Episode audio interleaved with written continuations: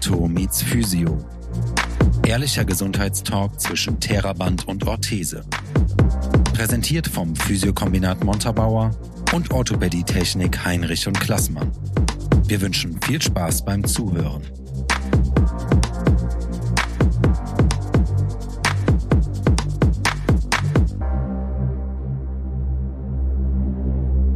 Ortho meets Physio geht in die nächste Runde. Und Jette und Flo haben heute einen Gast aus dem Schwabenland dabei. Das ist die Maren. Hallo Maren, schön, dass du da bist. Hallo, danke, dass ich da sein darf. Ja, Thema heute ist das Lipödem und der Umgang mit dem Lipödem. Und äh, du wirst uns äh, als Betroffene ein bisschen was darüber berichten heute. Ja, genau, das stimmt. äh, bevor wir zu dir kommen, erst nochmal die Frage an unsere zwei Experten. Äh, wenn wir über Lipödem sprechen, worüber sprechen wir da eigentlich? Ja, also das Lipödem, das setzt sich quasi aus zwei Wörtern zusammen. Erstmal Lip, ne, was so viel heißt wie Fett, und Ödem, was so viel heißt wie eine Wasseransammlung. Äh, also das Lipödem ist noch eine relativ, ja, ich würde mal sagen, neue, neues Krankheitsbild. Das kennen wir noch gar nicht so ganz lange. Und äh, darauf kommen wir auch später nochmal zu sprechen. Das heißt nämlich auch, dass es noch nicht so richtig feste äh, diagnostische Verfahren gibt und dass das manchmal auch so ein bisschen schwierig äh, festzustellen ist. Also grundsätzlich ist es bei dem Lipödem so, dass es nur Frauen trifft. Es gibt mal vereinzelt weltweit Männer, die das haben, aber so in erster Linie trifft es nur Frauen. Und es wird geschätzt, dass es ungefähr zehn Prozent der weiblichen Bevölkerung trifft. Und das ist ja schon eine relativ hohe Zahl. Ne? Zehn Prozent ist unfassbar viel. Ähm, das heißt auch, dass das Fett sich am Körperstamm ähm, meistens so ganz nah an den Oberarmen oder an den Beinen seitlich am Po sehr ähm, ja, fest ansetzt und sich ein bisschen aufsaugt mit Wasser und äh, es ist quasi anders ist als äh, bei Frauen, die das nicht haben, äh, dass sich da nur an diesen Stellen quasi, sag mal, so sehr starke Kurven bilden. Ähm, und äh, Patientinnen, die von dem Lipödem betroffen sind, da äh, ja, denen wird dann ganz schnell gesagt, hier muss er einfach abnehmen, ist doch gar kein Problem. Aber das ist eben nicht so einfach bei dem Lipödem. Maren, dein Motto ist mit einem Lächeln gegen das Lipödem. Stimmt das? Genau, das habe ich mir ganz am Anfang von meiner Diagnose gesetzt. Jetzt würde ich vielleicht nicht mehr sagen gegen das Lipidem, sondern mit dem Lipidem. Aber irgendwie möchte ich den Spruch nicht so ganz ändern. Deine Diagnose hast du wann bekommen? Ähm, die, das erste Mal kam das Wort Diagnose, äh, Lipidem 2016 auf den Tisch. Ähm, und dann zwei Jahre erstmal nicht so viel und dann 2018 wurde das nochmal bestätigt und seitdem habe ich dann auch mit der konservativen Therapie angefangen. Dann erzähl uns doch mal, wie das so, ja, von Diagnosestellung an bis über die ersten Therapiemaßnahmen, wie das so vonstatten gegangen ist bei dir. Ja, also für die erste äh, Diagnose bin ich zu einem Phlebologen gegangen, der war aber eher auf Venen spezialisiert und hat mir daraufhin auch ähm, eine Rundstrickversorgung ähm, verschrieben, die ich dann auch fleißig vier Wochen getragen habe, bis ich dann gemerkt habe, ich komme damit überhaupt nicht klar also es hat überall gezwickt, in den Sprunggelenken, in den Kniekehlen, in, dem, in der Hüfte. Ich habe damals auch noch als Monteurin gearbeitet, konnte mich nicht hinsetzen, ging einfach mit meinem Berufsalltag nicht. Dann ist die halt nach vier Wochen im Schrank gelandet. Und zwei Jahre später hat dann mein Freund mich nochmal zum Arzt geschleppt. Und da habe ich dann ähm, eine Flachstrickversorgung verschrieben bekommen und manuelle Lymphdrainage. Und dann ging es auch schon ziemlich bergauf mit der konservativen Therapie. Ähm, bevor du weiter äh, erzählst, ähm, der Flo hat schon genickt bei Rundstrick und Flachstrick. Vielleicht kannst du uns äh, die Unterschiede mal kurz darlegen. Ja, sehr gerne. Ähm, wir machen das ganz viel in der Versorgung und das ist leider Gottes alltäglich, dass äh, Patientinnen mit einer Rundstrickversorgung kommen und damit tatsächlich halt völlig falsch versorgt sind. Der größte Unterschied ist natürlich die Strickart. Der Rundstrickstrumpf besteht aus einem einzigen Faden und wird wirklich in einer Maschine richtig rund auf einem Zylinder aufgestrickt. Ja, dadurch hat er eine gewisse Längs- und Querelastizität und den gibt's dennoch auch in den verschiedenen Kompressionsklassen eins, zwei oder auch drei im Rundstrick, ähm, in der Rundstrickqualität. Und wie gesagt, das ist halt der eine Faden. Der Flachstrickstrumpf, der ist hingegen flach gestrickt und mit einer Naht verbunden. Ja, und ähm, letztlich kann man sagen, um es etwas einfach zu erklären, ähm, der hat einfach mehr Kraft. Ja, der hat mehr Kraft und ähm, Power, das äh, Lipödem auch zu halten. Ja, also einen Gegendruck auszuüben, damit zu, mit dem Gewebe zu arbeiten. Ähm, und der größte Unterschied, das hat die Maren äh, eben direkt schon erklärt, der Rundstrickstrumpf bei einem Lipödem der zwickt und schneidet ein und kann tatsächlich kontraproduktiv sein und schmerzhaft werden, weil ähm, wahrscheinlich wirst du das auch schon gehabt haben, über Tag das Bein dennoch weiter einlagert und dann der Strumpf mitgeht, ja, und ähm, dann sich in die Hautfalten legt, Sprunggelenksfalte, Kniekehle, Hüfte, überall, wo Gelenke sind. Und der Flachstrickstrumpf, der ist natürlich auch etwas kräftiger, etwas derber. Und der schafft es einfach, dagegen zu halten und auch das Ödem zurückzuhalten, dass es nicht noch weiter aufgeht. Gerade halt über Tag, an warmen Tagen, im Sommer. Da ist es halt nun mal gegeben, dass ähm, das immer etwas aufgeht. So, und hattest du positive Erfahrungen dann gemacht mit der zweiten Versorgung und wie ging es dann weiter?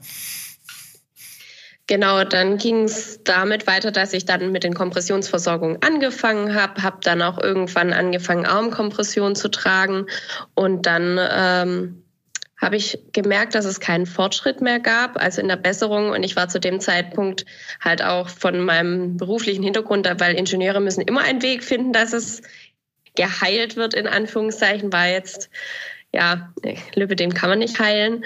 Und dann bin ich in die Liposuktion gegangen, hatte ähm, drei Liposuktionen, zweimal Beine und einmal Arme. Und ja, nach der Heilzeit hat sich dann bei mir herausgestellt, dass ich nicht auf Kompression und Lymphdrainage verzichten kann und trage seitdem weiter Kompression und ja, bin damit relativ glücklich.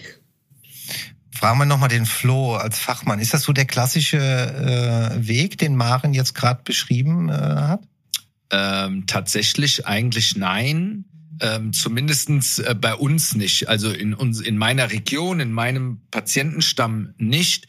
Da habe ich in, wenn man es jetzt mal berufliche Karrierehistorie nennen will, ähm, nur zwei Patientinnen, die wirklich diesen Weg gegangen sind, weil ähm, vielleicht kann die Maren da auch ein bisschen was zu sagen das auch ein äh, beschwerlicher Schritt ist, was die Kosten natürlich betrifft. Ja, ähm, übernimmt das eine Krankenkasse? Ja, nein. Was muss man alles tun, bis sie es dann vielleicht dann doch zahlen? Und es ist ja auch nicht so ganz unumstritten. Ähm, bringt es wirklich was ähm, oder auch nicht?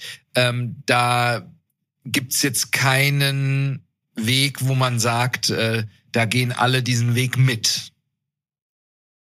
Ja, das würde ich auch sagen. Das ist, äh, das ist was, was man sich sehr gut überlegen muss, weil es ist eine, würde ich mal sagen, eine Chance auf Besserung und eine sehr teure Chance auf Besserung. Und das muss man halt auch einfach sagen, es ist eine Hoffnung, es ist eine Chance, es ist nicht garantiert, dass es am Ende besser wird und man sollte auf jeden Fall davor schon Flachstrick getragen haben.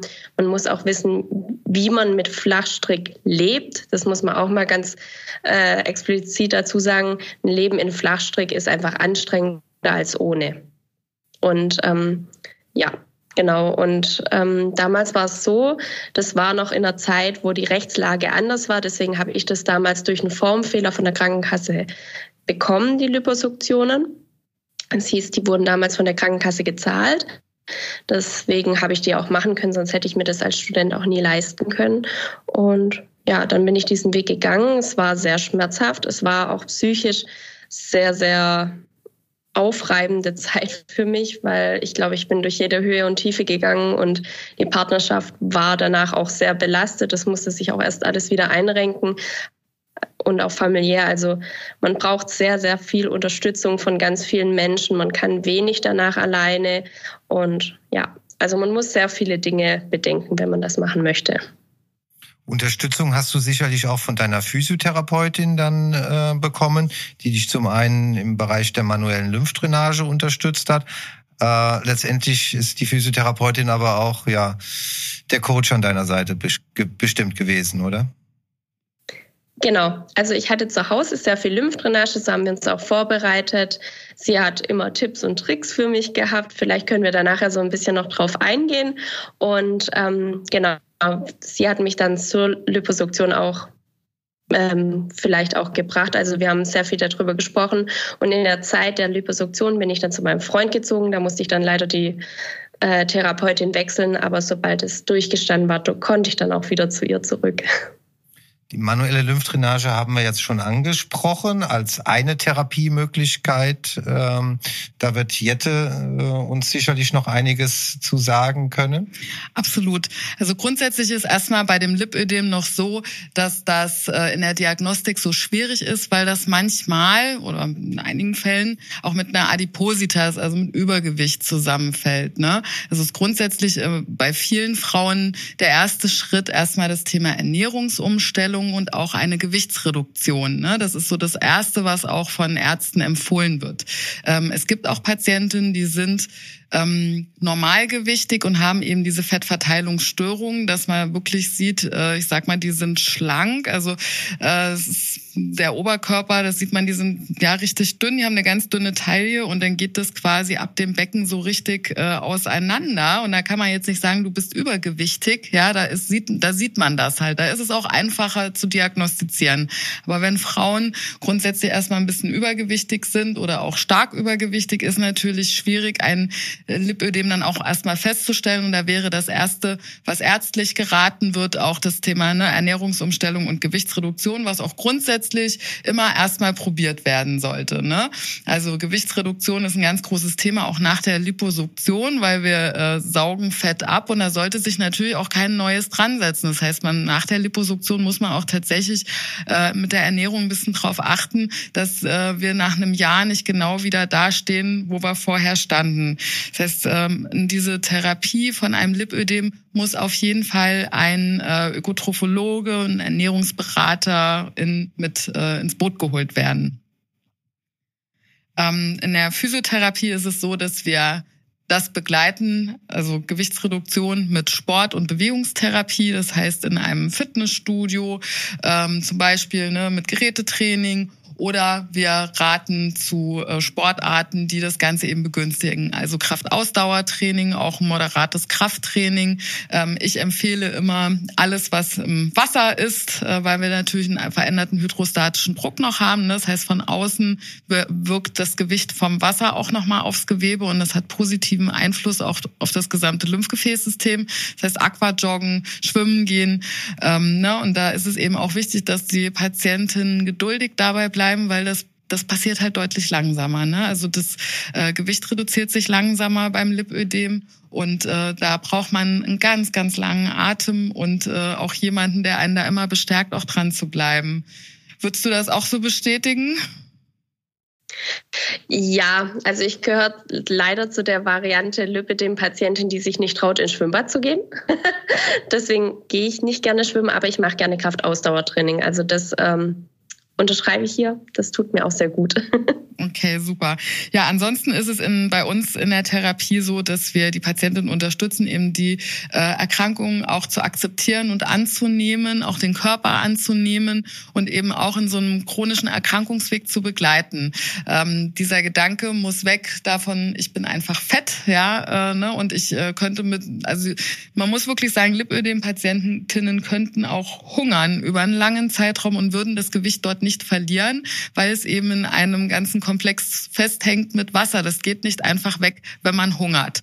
Ne? Also das ist nichts, was man sich jetzt durch äh, viele Jahre, ich sag mal, angefuttert hat. Das ist tatsächlich wirklich eine äh, Störung, dass der Körper die einzelnen Fettzellen eben genau dort positioniert. Mm, das ist wirklich ein Problem, glaube ich, auch so im Alltag. Ne? Und wo wir auch in der Therapie echt, auch wir Therapeuten, ein bisschen aufpassen müssen, wie wir mit dem Thema umgehen und auch da sprachsensibel lymphsensibel sind. Ne, das ist nämlich auch für die Patientin nicht so einfach. Lymphdrainage wird gemacht, ja, das heißt, man lympht die Einbahnstraße, Lymphgefäßsystem startet am Hals, äh, indem man die äh, Lymphgefäße, die sich im linken Venenwinkel entleeren, aktiviert, ähm, macht dann eine große Bauchbehandlung, um einen Sog herzustellen und wird dann quasi von äh, die Beine oder auch Arme mit einer sanften Druckmassage behandeln. Die Lymphgefäße sitzen sehr oberflächlich, das heißt, äh, man darf da nicht erwarten, hier wird jetzt tief gearbeitet. Einige sagen, es fühlt sich ein bisschen wie Streicheln an. Ja, weil die Lymphgefäße sitzen eben ne, sehr oberflächlich und die darf man jetzt nicht so feste massieren, sonst gehen die nämlich sogar kaputt. Das heißt, für so eine Patientin mit einem Lipödem, die muss auch tatsächlich mit so Massageinterventionen echt aufpassen, auch mit dem Thema Wärme, weil das alles äh, das Ganze sehr negativ begünstigen kann. Was man noch probieren kann, ist sowas wie ein Lymphtape.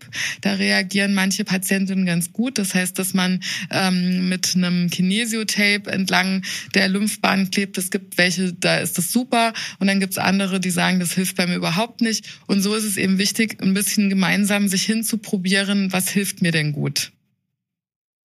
Welche Erfahrung hast du gemacht mit äh, den Dingen, die Irte jetzt gerade so gesagt hat, also zum einen mit der manuellen Lymphdrainage. Ähm. Also manuelle Lymphdrainage fand ich immer sehr gut. Ähm, da ich aber ein reines Lymphödem, äh, nicht Lymphödem habe, war das bei mir so, dass der Effekt nicht so krass wie bei anderen eingetreten ist. Also ich habe den Effekt gemerkt, aber jetzt nicht so, wenn ich in meiner Selbsthilfegruppe mich umgeschaut habe, wie die das hatten. Also ich glaube, das ist von Körper zu Körper unterschiedlich, aber ähm, ich habe es immer als sehr wohltuend empfunden und ich habe auch immer gemerkt, wenn ich jetzt im Urlaub oder so war wiedergekommen bin, dass das Entwässern sehr gut getan hat und ähm, ich auch ziemlich schnell auf Toilette musste. Ja, das, das war, war für mich immer so ein Indiz, dass es äh, wirkt. genau, und mit Lymphtapes, da habe ich ehrlich gesagt ähm, nicht so viel Erfahrung, weil ich gemerkt habe, dass ich den Kleber auf der Haut nicht so gut vertragen habe. Und äh, ja, deswegen war, ist es für mich dann leider ausgeschieden. Aber das Thema manuelle Lymphdrainage beschäftigt dich seit Diagnosestellung. Ne? Also das ist jetzt nicht so, dass ja. das jetzt mal nur äh, übergangsweise für ein paar Monate war, sondern du bist wirklich da in kontinuierlicher Behandlung.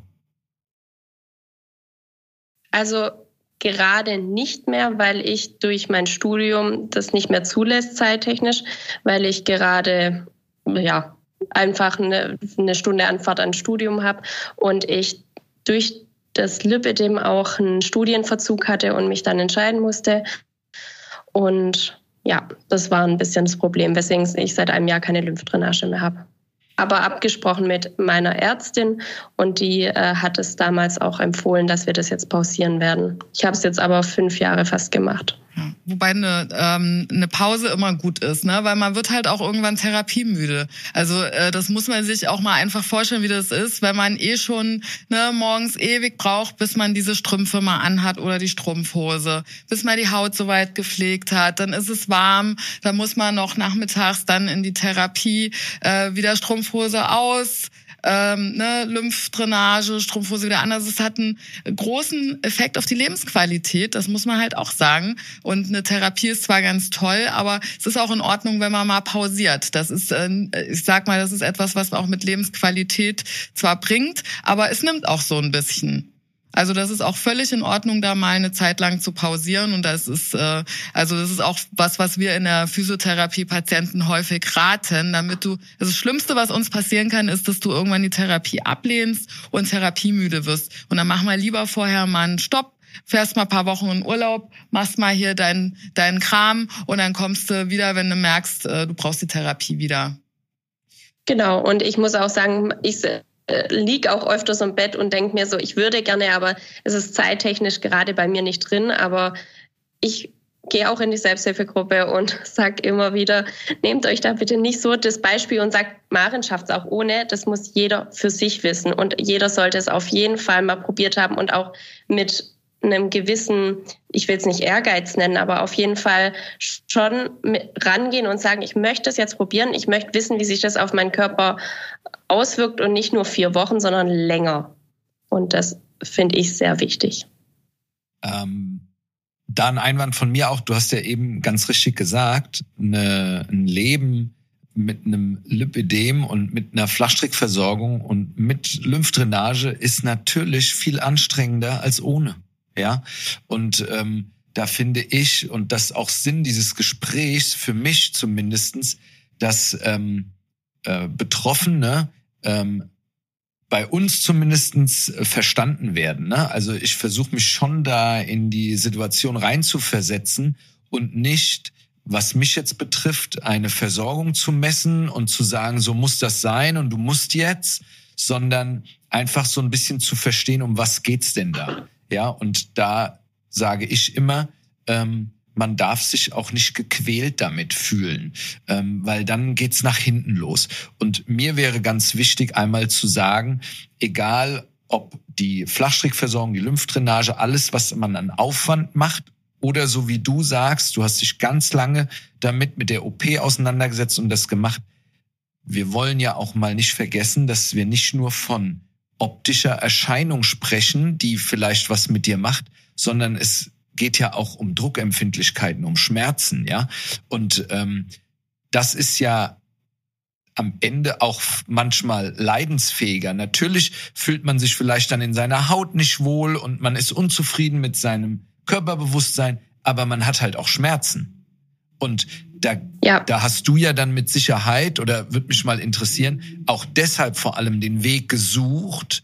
Denn wenn wir darüber sprechen, wie diagnostizieren wir das denn, kann ich ganz klar sagen, viele Patientinnen, Kundinnen, die mit einem Rezept für einen Rundstrick Kniestrumpf tatsächlich reinkommen, die in meinen Augen relativ schnell eine Strumpfhose bräuchten, ja, und am besten Armstrümpfe und Handschuhe, ja, ähm, die, äh, das, die kann man natürlich nicht überfrachten, aber die erste Frage ist, wenn ich das sehe, schmale Handgelenke, dahinter fängt so ein bisschen an, voluminöser zu werden, dann ist meine allererste Frage, wie sieht's mit Druckempfindlichkeit aus? Ja? Und wenn dann ein klares Ja kommt, dann läuft's in aller Regel auf ein Lipödem hinaus. Das ist zumindest meine Erfahrung, oder? Was meint ihr? Doch, das stimmt schon.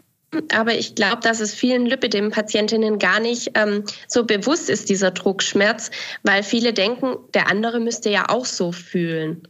Und das war zum Beispiel bei mir ganz lange das Problem, dass ich immer gedacht habe, ja komm, alle anderen, die werden die Schmerzen auch haben. Bei mir hat sich das eher so ein bisschen da drin geäußert, dass dieser Schmerz in den Oberschenkeln beim Sitzen mich gewundert hat, dass ich immer so hibbelig war und dann gedacht habe, ich muss jetzt aufstehen, ich kann nicht mehr sitzen und alle anderen saßen ganz ruhig. Und das war so der Indiz, aber so bewusst Druckschmerz, das war immer so, ich habe immer gedacht so, nee, die anderen, die haben das auch, bis ich dann mal nachgefragt habe. Und ich glaube, das ist in vielen Köpfen so. Und ich glaube, ich finde es auch sehr gut, wenn man dann im Sanitätshaus auch mal offen darauf angesprochen wird, weil mich hat keiner angesprochen. Hätte mir mal jemand die Frage gestellt, hätte ich vielleicht darüber auch mal nachgedacht und gedacht so, ja, doch, wenn der andere das nicht hat, dann habe ich es vielleicht.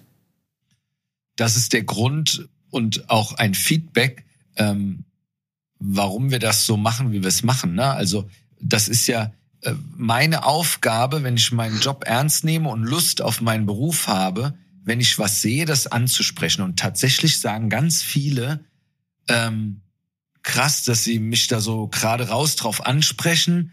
Ähm, hat mein, warum hat mein Hausarzt das nicht mal gemacht? Oder ich war doch beim Orthopäden oder äh, ich war beim Kardiologen gerade erst und die sehen das doch auch alle. Warum sagen die nichts zu mir? Ne?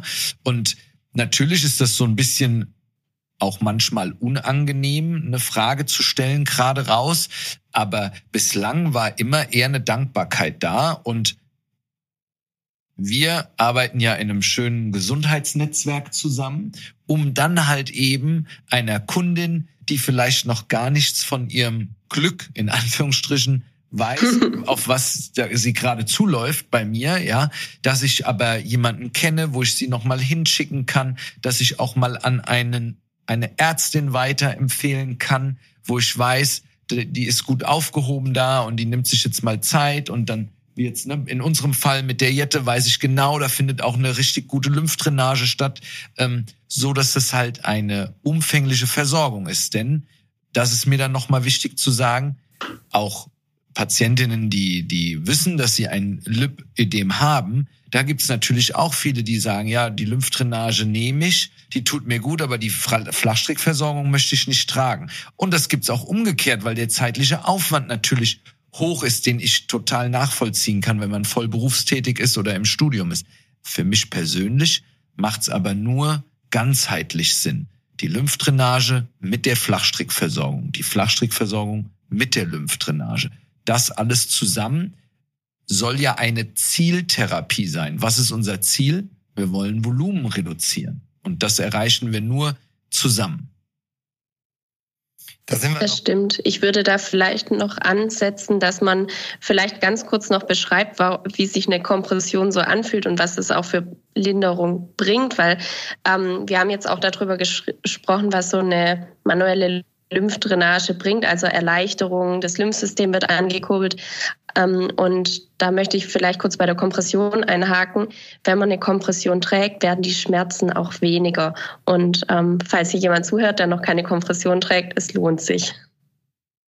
Ja, super für äh, das Feedback, für die Rückmeldung. Ich denke, das ist gerade aus betroffener Sicht ganz wichtig, dass du das äh, teilst mit uns. Ne? Ähm, wir haben jetzt sehr viel schon über harte Fakten gesprochen, ähm, wo wir auch gleich weitermachen werden. Aber du hast eben schon, Maren, zweimal äh, gesagt, das Thema Selbsthilfegruppe. und da geht's mhm. ja auch um die Weichen um die Soft Skills. Inwiefern bist du auf eine Selbsthilfegruppe aufmerksam gemacht worden? Und äh, ja, warum bist du immer noch dabei? Ähm, ja, also als erstes hat man sich natürlich alleine gefühlt und ich habe meinen Weg erstmal über äh, Instagram gesucht. Das war ist eigentlich auch immer noch so mein Mittel der Dinge, weil ich das sehr mag, dass ich die Leute ähm, gezielt anschreiben kann, um Hilfe bitten kann, um Tipps bitten kann, dass da auch Sanitätshäuser sind, Physiopraxen, wo man eigentlich auch wirklich sehr, sehr eng im Austausch steht. Und dann bin ich nach ein paar Jahren Instagram durch eine Followerin auf eine Selbsthilfegruppe zugekommen. Äh, ja, die hat mich auf eine Selbsthilfegruppe gebracht, mich mitgenommen. Da habe ich mich dann auch sehr wohl gefühlt und so bin ich zu der Selbsthilfegruppe gekommen, also eher so durch kleinen Zufall. Sonst war ich eher so ein bisschen, ich möchte gezielt Personen kennenlernen. Ja. Und in der Selbsthilfegruppe, ihr trefft euch noch regelmäßig? Äh, du bist da noch aktiv? Genau, die Selbsthilfegruppe trifft sich noch regelmäßig. Und das wäre auch was, was du äh, jeder Betroffenen äh, empfehlen würdest? Ja, ich glaube, das kommt auf den Typ von Betroffenen an. Ich glaube, dass gerade jüngere Personen sich eher auf Social Media wohlfühlen und Selbsthilfegruppen vom Durchschnittsalter doch ein bisschen älter manchmal sind. Und wenn man da jetzt schon, sagen wir mal, Anfang 20 ist, ist man da schon ein kleiner Altersausreißer. Und die fühlen sich natürlich auf Social Media wohler. Und deswegen würde ich das so ein bisschen davon abhängig machen, wie fühlt man sich? Möchte man als, also den Kontakt in einer großen Gruppe haben, dann natürlich auf jeden Fall Selbsthilfegruppe. Man hat viele ähm, Wege, die man sich da anschauen kann, Fragen stellen kann. Und wenn man sich jetzt eher so ein bisschen der einzelgängerische Typ ist und, und dann möchte man lieber auf eine Person gezielt zugehen, dann Social Media und einfach mal anschreiben. Die meisten sind da sehr nett und sehr offen. Jetzt hattest du eben schon mal gesagt gehabt, ähm, als es um das Thema Schmerzen ging, das müssen andere doch genauso wahrnehmen wie ich. Ähm, ja. Steckt da nicht auch eine Gefahr drin, sich dann immer wieder mit anderen zu vergleichen? Mm, ich glaube eher nicht. Ich glaube, das ist erstmal das Selbstbild erstmal wahrnehmen, dass man Schmerzen hat, weil als Lipidem-Betroffene kann ich sagen, ich habe bis zur Diagnose nicht wahrgenommen, dass ich Schmerzen habe. Und ich glaube, deswegen ist dieser Einfluss von außen eigentlich schon ganz wichtig, um sich selber klar zu machen, ich habe Schmerzen, das ist nicht normal. Und ähm, ja, also das höre ich auch sehr viel in der Selbsthilfegruppe, dass die einfach sagen, woher soll ich denn wissen, dass nicht jeder sich so fühlt? Und ich glaube, das Sprechen mit anderen Menschen ist sehr, sehr wichtig, um einfach zu wissen, wie der andere sich fühlt, auch körperlich, weil um ehrlich zu sein, wann redet man denn mit dem anderen, ob man jetzt Schmerzen hat oder nicht? Okay. Jetzt hast du ja, wir haben Anfang schon dein Motto genannt, mit einem Lächeln gegen oder mit äh, dem Lipödem. Du hast ja aber auch auf die Fahnen geschrieben, anderen Betroffenen Mut zu machen oder unterstützend auch tätig zu sein, ja? Genau.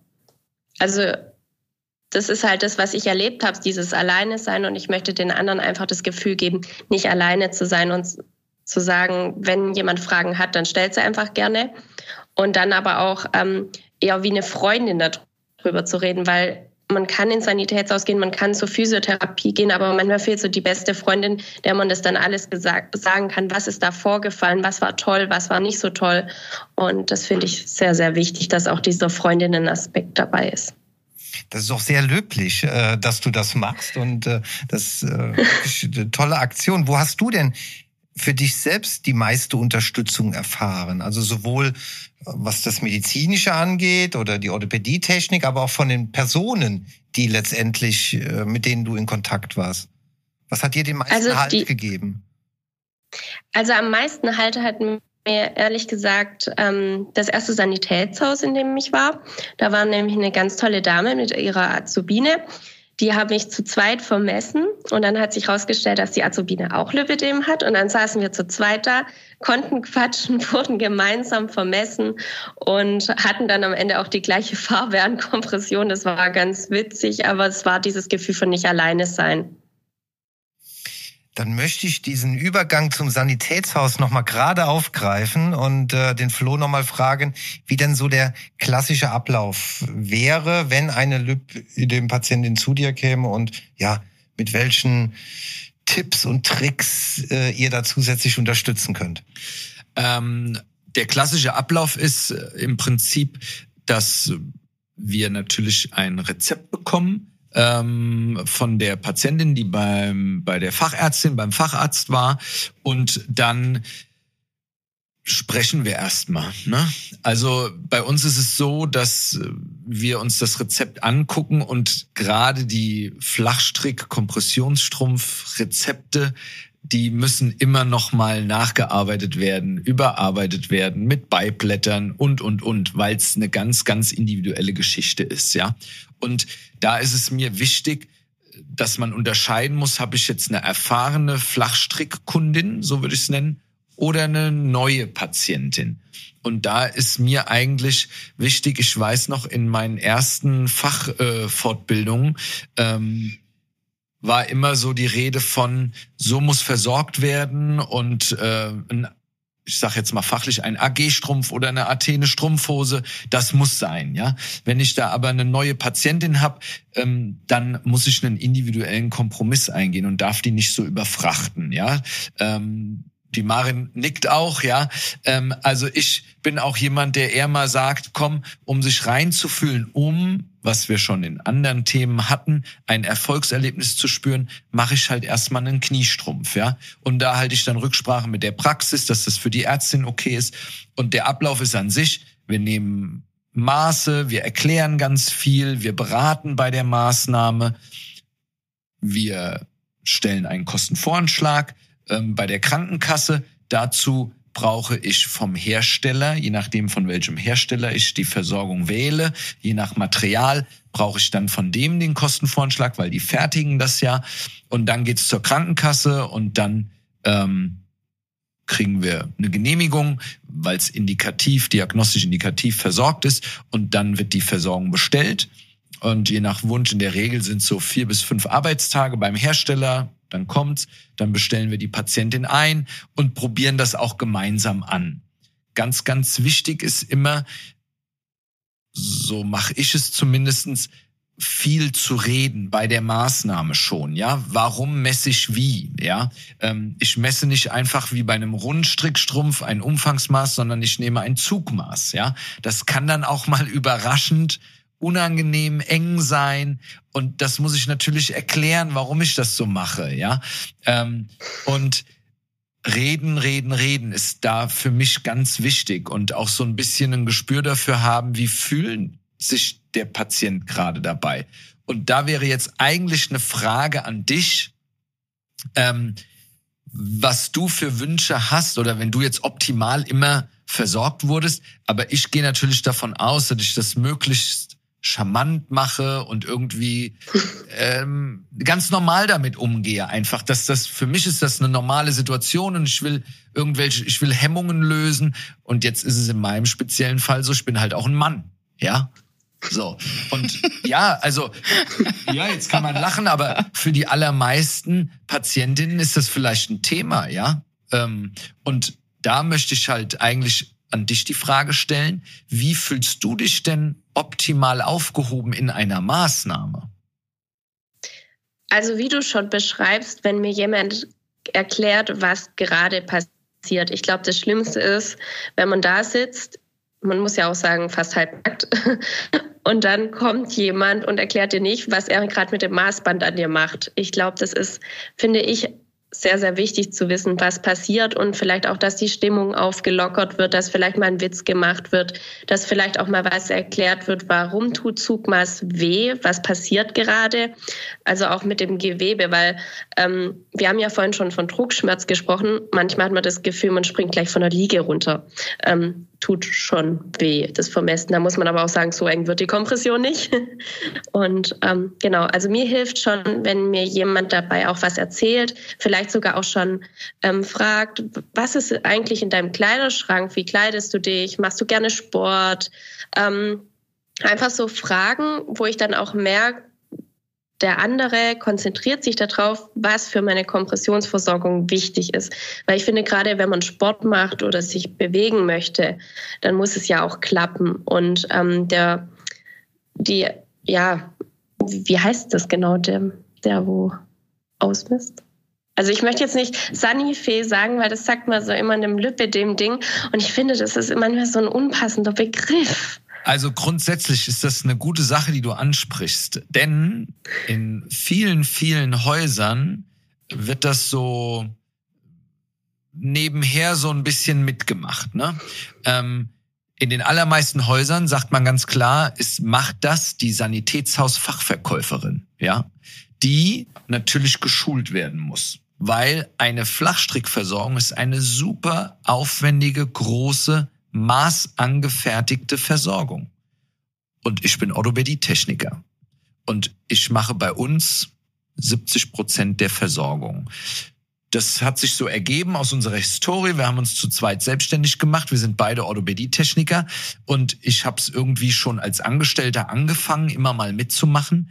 Und wenn man das viel macht und in so einem Thema drin ist, dann macht das halt auch Spaß. Also ich habe das nie wieder abgegeben, das zu machen, weil das aber auch eine fachlich super anspruchsvolle Versorgung ist. Das ist nichts anderes, wie in der Großorthopädie eine Maßorthese oder eine Prothese zu bauen, weil es wirklich ganz, ganz individuell mit super vielen Zusätzen, äh, mit Varianten, äh, immer wieder individuell mit einer neuen Herausforderung einhergeht. Von daher finde ich auch Sanifee oder was da für Begriffe gibt, ähm, immer ein bisschen schwierig, denn das ist fachlich super anspruchsvoll und entweder das macht der Orthopädie-Techniker oder die Sanitätshausfachverkäuferin.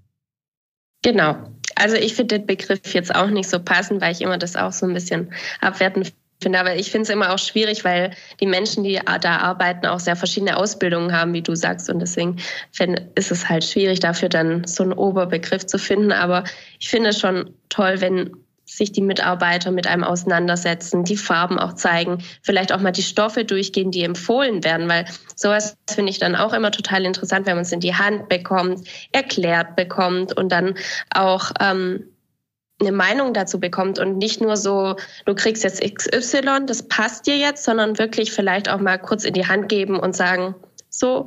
Und was noch besser ist, wenn vielleicht noch eine kleine Stilberatung dazu kommt, so, ich könnte mir aber vorstellen, dir steht rot oder sowas in die Richtung, das gefällt mir immer schon total. Ja, kann ich nachvollziehen und ähm, ich würde jetzt mal selbstbewusst sagen, dann machen wir schon mal viel richtig, ähm, weil in der Regel finde ich auch, es soll halt sympathisch sein, es soll irgendwie locker sein und keiner hat was davon, wenn man äh, da einfach nur mit einem Problem umgeht und irgendwie irgendeine Versorgung macht, ja. Und du musst dich ja damit wohlfühlen und wenn du dich damit wohlfühlst, dann bist du halt auch eine Kundin, die wiederkommt und wieder von uns versorgt werden möchte und das ist halt auch super wichtig. Also kann man auch ja. sagen, dass es dann nicht nur eine Erst-, Zweit- und Drittversorgung geht, sondern äh, dass die Patientinnen ja in unregelmäßigen, regelmäßigen Abständen dann wieder zu euch kommen? Absolut. Also wir haben ja zum einen, um das nochmal vom Ablauf her äh, ähm, zu sagen, guter Einwand, wir haben eine Erstversorgung, dann ist immer ein Anrecht auf eine Wechselversorgung da. Und dann ist es sehr unterschiedlich, in welchem Bundesland wir sind, in welch, von welcher Krankenkasse wir sprechen. Und dann haben wir immer wieder alle halbe Jahr oftmals das Recht auf eine neue Versorgung. Oder aber bei starker Volumensreduzierung, Volumenszunahme brauchen wir natürlich eine passende Versorgung. Und dann steht wieder eine neue Versorgung an, die man immer wieder anbieten muss. Aber man hat, wenn man das auf einer guten Ebene macht und sich gut versteht, was da ganz wichtig ist und das auch gut macht, die Kundin eine gute Versorgung hat, eine Stammkundin. Ja, würde ich auch so unterschreiben. Ich komme wieder, man weiß, was ich möchte und dann bekomme ich das, was ich möchte. Das ist dann wie so ein eingespieltes Team. Genau. Schauen wir noch mal aus dem therapeutischen Bereich drauf, um vielleicht das noch mal komplett rund äh, zu machen, zusammenfassend, Hirte, von deiner Seite aus? Genau, also ich habe mich natürlich jetzt im Vorfeld auch noch mal so ein bisschen informiert äh, und äh, den letzten Fachartikel aus dem Deutschen Ärzteblatt mir dazu noch mal angeschaut, äh, was die als Behandlungsalgorithmus empfehlen für Lipödeme. Wir sind natürlich alle ganz happy, dass da jetzt ein bisschen Wissenschaftlichkeit auch reinkommt, dass geforscht wird, dass äh, Empfehlungen ausgesprochen werden und das würde ich gerne noch mal mal einmal äh, kompakt mit hier im Podcast erzählen. Ähm, ganz wichtig ist das nochmal am Anfang, hatten wir vorhin schon gesagt, eine gute Diagnostik äh, läuft. Das heißt, dass man schaut, äh, haben wir hier ein Adipositas-Problem, ist da vielleicht eine CVI dahinter, also eine chronisch-venöse Insuffizienz oder haben wir ein wirklich ein wirkliches reines Lymphödem. Das heißt, es gibt auch Krankheitsbilder, wo äh, das Lymphgefäßsystem nicht vollständig ausgebildet ist und da hat man einzelne Stellen, wo die Lymphe nicht gut abtransportiert wird. Das äh, muss gegebenenfalls auch ähm, apparativ untersucht werden, also mit zum Beispiel Kontrastmitteln, äh, die der Phlebologe oder Angiologe oder in dann spritzt und sich das Ganze anschaut. Das heißt, man braucht erstmal eine ausführliche äh, klinische Diagnostik und äh, wir würden auch in der Physiotherapie sowas wie Gewichtskontrolle machen, Umfangsmessungen machen ähm, und auch Assessments äh, machen, die standardisiert sind, wie zum Beispiel Druckempfinden und Schmerzempfinden regelmäßig abfragen und auch Therapieziele gemeinsam festsetzen. Das hat natürlich auch jeder, das kennst du auch bestimmt, Maren, ne? einfach für sich auch ein anderes Ziel. Heute ist das mal, der Druckschmerz muss weg und morgen tut halt der Rücken weh, weil man ne, irgendwie doof gelegen hat. Und manchmal kann es auch einfach nur sein, zeig mir mal bitte einen Trick, wie ich diese Strumpfhose gut ankrieg, weil ich krieg's einfach gerade nicht hin, mir tun die Finger auch noch weh, gerade geht's nicht. Also das äh, kann dann auch immer mal äh, von Tag zu Tag ein bisschen wechseln. Dann ist das tatsächlich auch so, dass man eine, ähm, eine Stadiumseinteilung machen kann. Das heißt, man kann schauen, ist das Lipödem jetzt im Stadium 1, 2 oder 3. Äh, das wird so ein bisschen danach festgemacht, wie groß die Verhärtungen schon im Gewebe sind ähm, und wie stark das Volumenaufkommen ist auch ob das äh, sich ändert vom Tag-Nacht-Rhythmus her. Also äh, hat man äh, zum Beispiel am Ende des Tages ein ganz massives Ödem, was sich über Nacht abbaut oder bleibt das kontinuierlich? Und dann wird man die Therapie mit Basismaßnahmen strukturieren. Und da geht es viel um Edu Education, also man, dass man Patienten äh, sagt, was kannst du tun in deinem Alltag, was äh, kannst du unterstützen machen, äh, dass man Lebens führende Maßnahmen anpasst. Das heißt äh, Frühstück, Mittag, Abendbrot. Wie isst man? Ne? Also wie, wie kann man das auch positiv begünstigen? Beispielsweise gibt es da Empfehlungen, dass äh, so Proteinshakes runtergefahren werden, ne? weil so konzentriertes äh, Protein, was man so in so Shakes auf sich, sag mal, äh, so, ein, so ein klassischer Shake, der zum Abnehmen manchmal genutzt wird, der hat ganz, ganz hochdosiertes Protein. Das sind ähm, Grundbausteine für Fibrinfäden, also für starke Eiweißfäden, die das Ganze noch begünstigen können. Also dass man sowas zum Beispiel dann weglässt und dann sagt, dann isst lieber wirklich dein Brötchen ne, mit was drauf, äh, das ist besser als dieser Shake.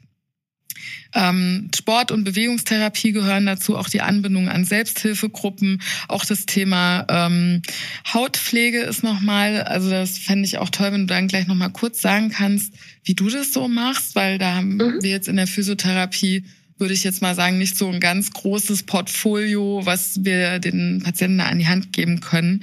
Ähm, und um das quasi noch abzuschließen, ähm, wird diese konservative Therapie für sechs Monate mindestens gemacht bevor man sich wieder zusammensetzt und quasi eine Evaluation dieser konservativen Therapie macht, um weitere Maßnahmen einzuleiten. Ne? Also parallel zur Lymphdrainage, der Ernährungsanpassung und der Flachstrickware würde ähm, dann ein Psychologe noch hinzukommen und auch mit eine Prognose stellen, ob eine Liposuktion erfolgreich ist oder nicht. Und das hängt auch jetzt ein bisschen mit dem Body Mass Index zusammen, weil wenn der Body Mass Index über 40 ist, ähm, wird der Eingriff tatsächlich nicht gemacht, weil dann erstmal die Adipositas bearbeitet werden muss, bevor eine Liposuktion gemacht wird. Ja, kommen wir nochmal auf das Thema Hautpflege, äh, Maren. Da hat die Jette gesagt, was für Erfahrungen du da gemacht hast. Oder was du an Tipps mitgeben ja. kannst. Also ich, es gibt verschiedene Typen. Ich kann ja mal erzählen, was ich so mache. Ähm, ich bin kein Fan davon, sich morgens einzucremen, bevor ich die Kompression anziehe. Muss ich ehrlich sagen, kriege ich die Kompression nicht an. Deswegen ist es bei mir so, ähm, ich habe eine sehr reichhaltige ähm, Bodylotion oder so ein Body Balm heißt es, glaube ich.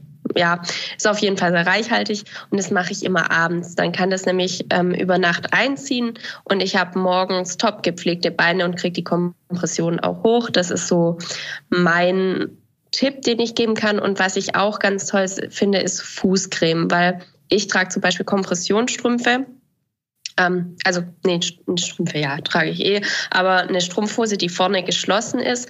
Dadurch kommt es manchmal vor, dass man schwitzt, also gerade im Sommer. Und da finde ich es dann immer auch ganz gut, wenn man ähm, das hat mir meine Physiotherapeutin gezeigt, mit ein bisschen Fußcreme sich auch den Fuß massiert, weil man merkt auch einfach, es sammelt sich dann abends das Wasser, dass man dann ein bisschen selbstständig ähm, versucht, sich ein bisschen Erleichterung im Fuß zu schaffen. Das verbinde ich zum Beispiel mit meiner Hautpflege. Genau, das ist so meins. Ich würde sagen, man muss es mal austesten, wenn jetzt zum Beispiel die Kompression rutscht, weil man jetzt bei der Lymphdrainage war und das hat super angeschlagen. Dann würde ich sogar empfehlen, so ein paar Stellen einzucremen. Das ist so ein kleiner Tipp, dann, dann rutscht die Kompression nicht. Ähm, das ist zum Beispiel was, wenn die Kompression wegen was auch immer annimmt, kann ja auch sein, man hat seine Tage, dann sitzt er auch nicht geil. Also dann ist es immer so ein kleines Hilfsmittelchen, was man mit Hautpflege noch machen kann. Super wertvoll, deine Tipps. Ähm, zum Abschluss möchte ich noch ein, ein letztes Thema ansprechen und äh, das Thema Körpergefühl. Ne? Also äh, durch so eine Diagnosestellung und der Körper verändert sich, äh, hat sich in den letzten Jahren ja dann auch verändert, äh, mal zum Positiven, mal wieder zum Negativen. Da kommt ja auch so, so ein Schamgefühl dann hoch. Ne? Ähm, ich nehme an, du gehst ganz offensiv damit um, oder? Oder hast gelernt, offensiv damit umzugehen? Ja, das ist so ein bisschen.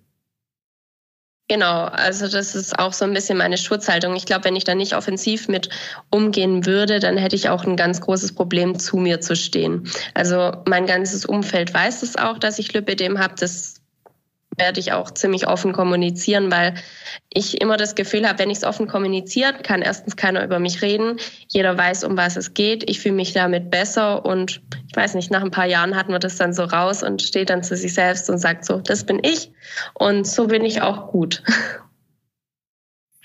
Wir würden dein Motto gern noch ein bisschen ergänzen und zwar mit einem Lächeln und ganz, ganz viel Informationen und Empathie gegen das mhm. Lipidem, wenn das für dich in Ordnung ist. Ja, das nehme ich gerne an. Dann sagen wir aus Koblenz ganz herzlichen Dank ins Schwabenländle. Danke. Vielen lieben Dank für deine Zeit. Dankeschön. Und äh, ja. Dankeschön, dass ich dabei sein durfte. Wünschen dir auf deinem Weg alles Gute und äh, dass du noch viele Menschen erreichst, denen du Mut und Hoffnung geben kannst. Dankeschön. Und das wünsche ich euch auch, dass ihr ganz, ganz viele Menschen erreicht mit eurem informativen Podcast. Danke dir. Danke. Das Physiokombinat Montabaur und die Orthopädietechnik Heinrich und Klassmann bedanken sich fürs Zuhören. Wir freuen uns, wenn du auch das nächste Mal wieder einschaltest, wenn es wieder heißt Ortho meets Physio.